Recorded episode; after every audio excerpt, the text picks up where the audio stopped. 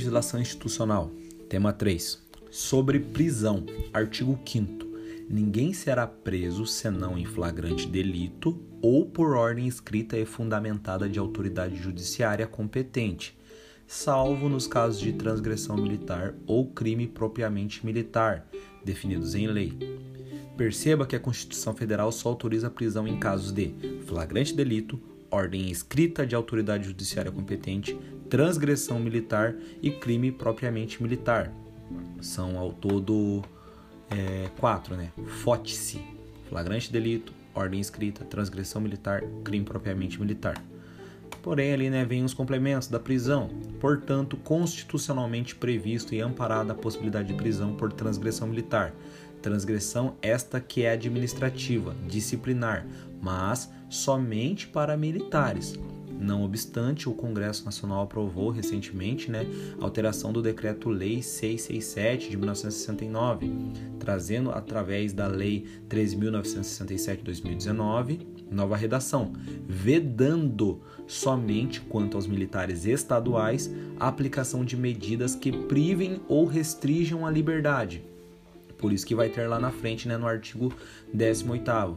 Então, no artigo aqui 18º, as polícias militares e os corpos de bombeiros militares serão regidos por Código de Ética e Disciplina, aprovado por lei estadual ou federal para o Distrito Federal, específica, que tem por finalidade definir, especificar e classificar as transgressões disciplinares e estabelecer normas relativas às sanções disciplinares, conceitos, recursos, recompensas, bem como regular regulamentar o processo administrativo disciplinar e o funcionamento do Conselho de Ética e Disciplina Militares, observados, dentre outros, os seguintes princípios. Vai observar com relação a eles a dignidade da pessoa humana, a legalidade, a presunção de inocência, o devido processo legal, o contraditório e ampla defesa, a razoabilidade e proporcionalidade. Aí, ah, por conta né, da, da do decreto-lei, venho aqui a questão da vedação da medida privativa e restritiva de liberdade com relação aos militares estaduais. Então vem aqui, né, junto, além da dignidade, da legalidade, presunção de inocência, devido processo legal, contraditória e ampla defesa, razoabilidade e proporcionalidade, também tem a vedação da medida privativa e restritiva de liberdade do militar estadual.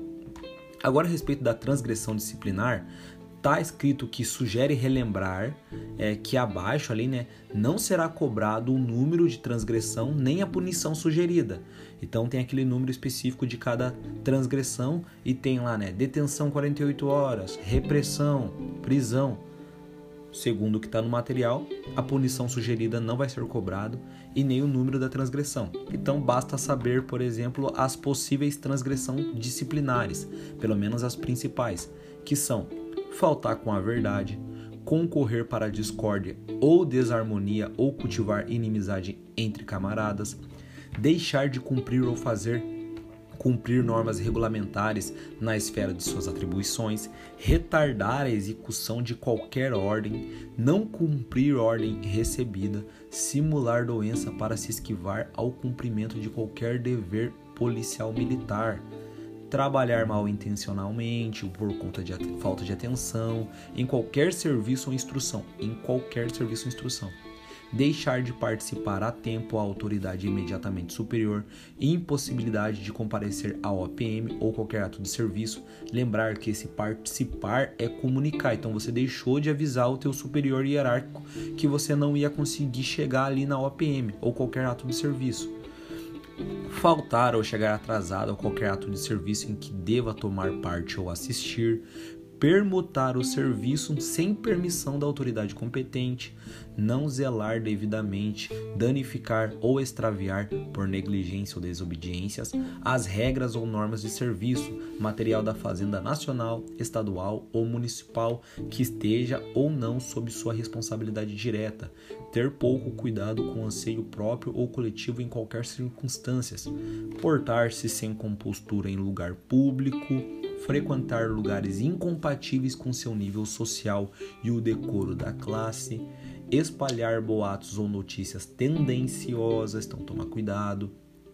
apresentar-se desuniformizado, mal uniformizado ou com uniforme alterado, ser indiscreto em relação a assuntos de caráter oficial cuja divulgação possa ser prejudicial à disciplina ou à boa ordem do serviço, dar conhecimento de fatos, documentos ou assuntos policiais militares a quem não deva ter conhecimento e não tenha atribuições para neles intervir, publicar também ou contribuir para quem seja publicado fatos, documentos ou assuntos policiais militares que possam concorrer para o desprestígio da corporação ou que firam a disciplina ou segurança, desrespeitar regras de trânsito, medidas gerais da ordem policial, judicial ou administrativa, desrespeitar em público as convenções sociais, desconsiderar ou desrespeitar a autoridade civil, desconsiderar a corporação judiciária ou qualquer de seus membros, bem como criticar em público ou pela imprensa seus atos e decisões.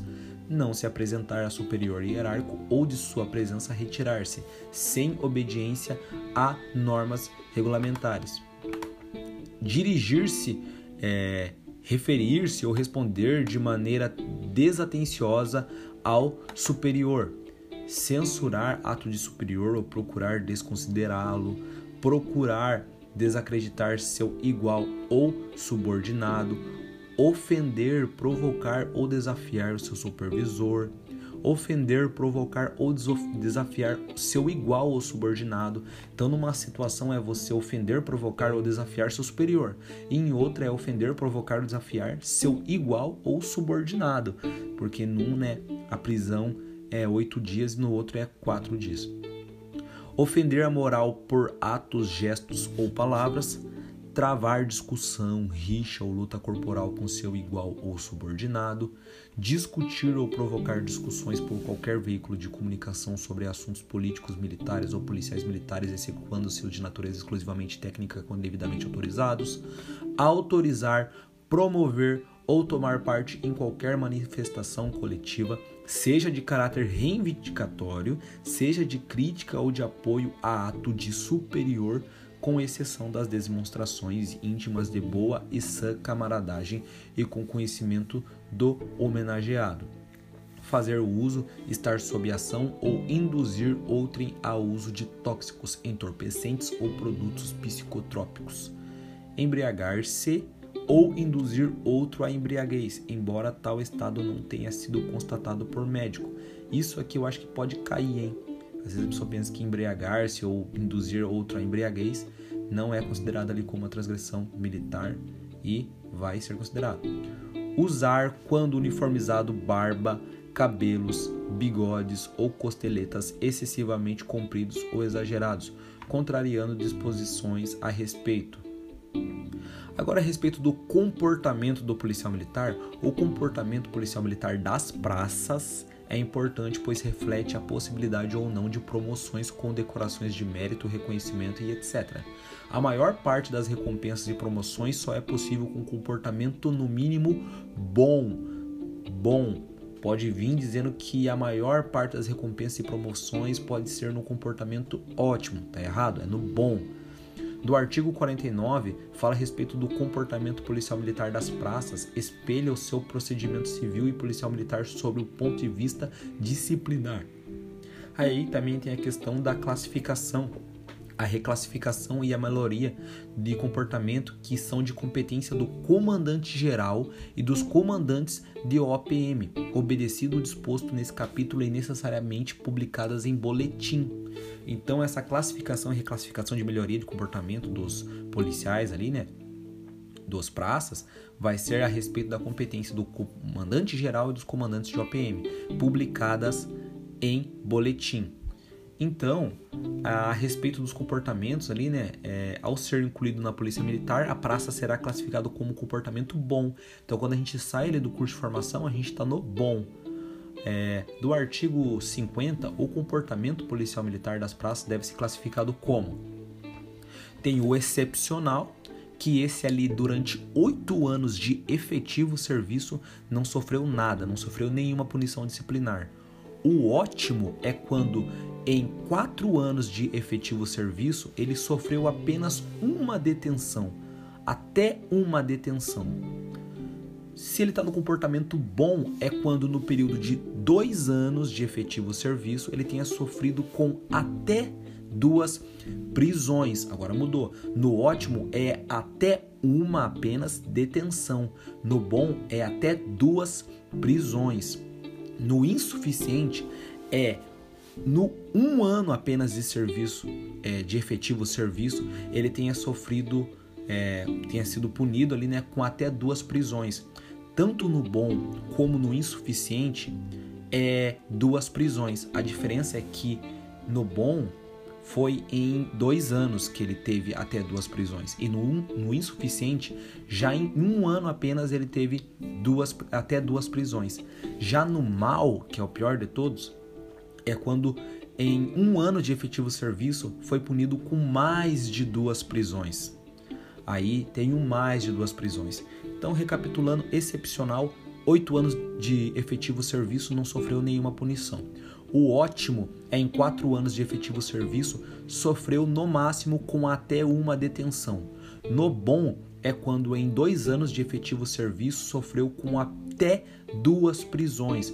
No insuficiente, quando em um ano de efetivo serviço sofreu com até duas prisões. E no mal, um ano de efetivo serviço sofreu com mais de duas prisões. Esse é simples aí de tá pegando. É, o bizu das letras aqui, ó, Eobim. Excepcional, ótimo, bom, insuficiente, mal. Fechou? Bora pro próximo capítulo.